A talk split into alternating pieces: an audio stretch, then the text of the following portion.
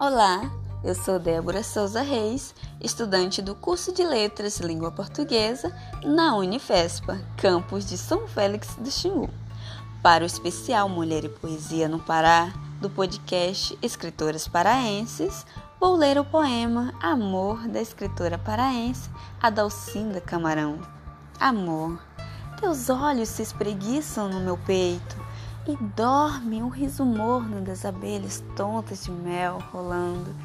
Amor amado, teus lábios escrevem poemas sós, secretos.